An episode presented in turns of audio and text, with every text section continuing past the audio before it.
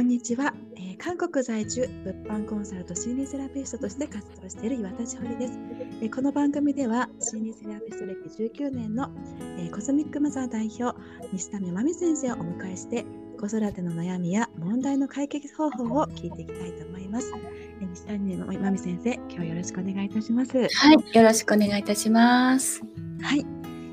ということですね、第1回目ということで、えー、今日はですね、え妊娠中によく出てくるママの感情についてちょっと質問させていただきたいんですけれども。はい。はい。どんな感情が出てくるんでしょうか？妊娠中にですね。そうですね。まず、えーはい、妊娠が分かりました。はい。妊娠が分かってまず、はい、ほとんどのママたちはまず、はい、あの不安が出てきますね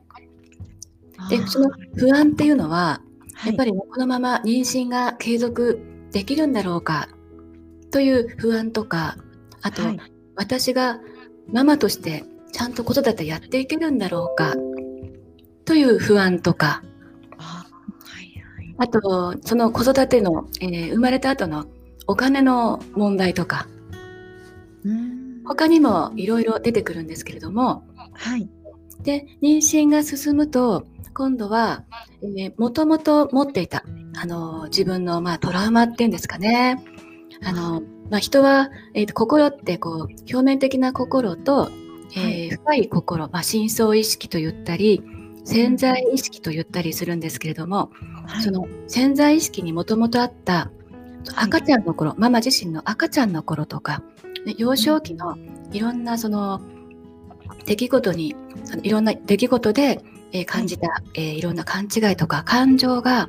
妊娠中というのはとてもナーバスなので特に出てきやすいんです。それでその中でも、えーはい、自分はなんか大切にされてないんじゃないか。つまり旦那さんにですね。旦那さんに大切にされてないんじゃないか。とか、はい、あとそうですね。こうなんていうのもともとなんかこう自分の、えー、本当に本当はこうしたいという気持ちを抑えてると時にはねこうなんかこうエッチなねあの YouTube とか動画をすごく見たくなったりとか。あと過激な過激なね、はい、攻撃的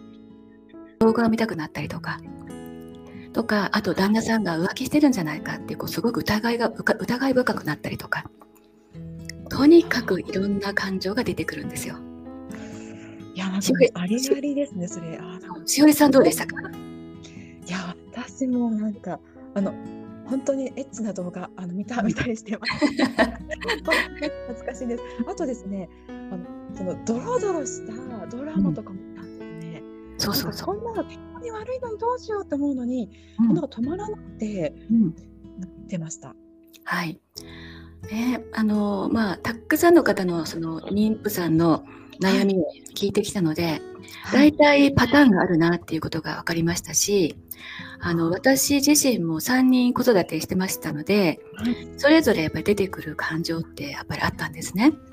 でそれって私の場合はやっぱり旦那さんがこう他の女性に行くんじゃないかっていうね妄想が特に出てきたんですけれども、まあこれのね原因っていうのは、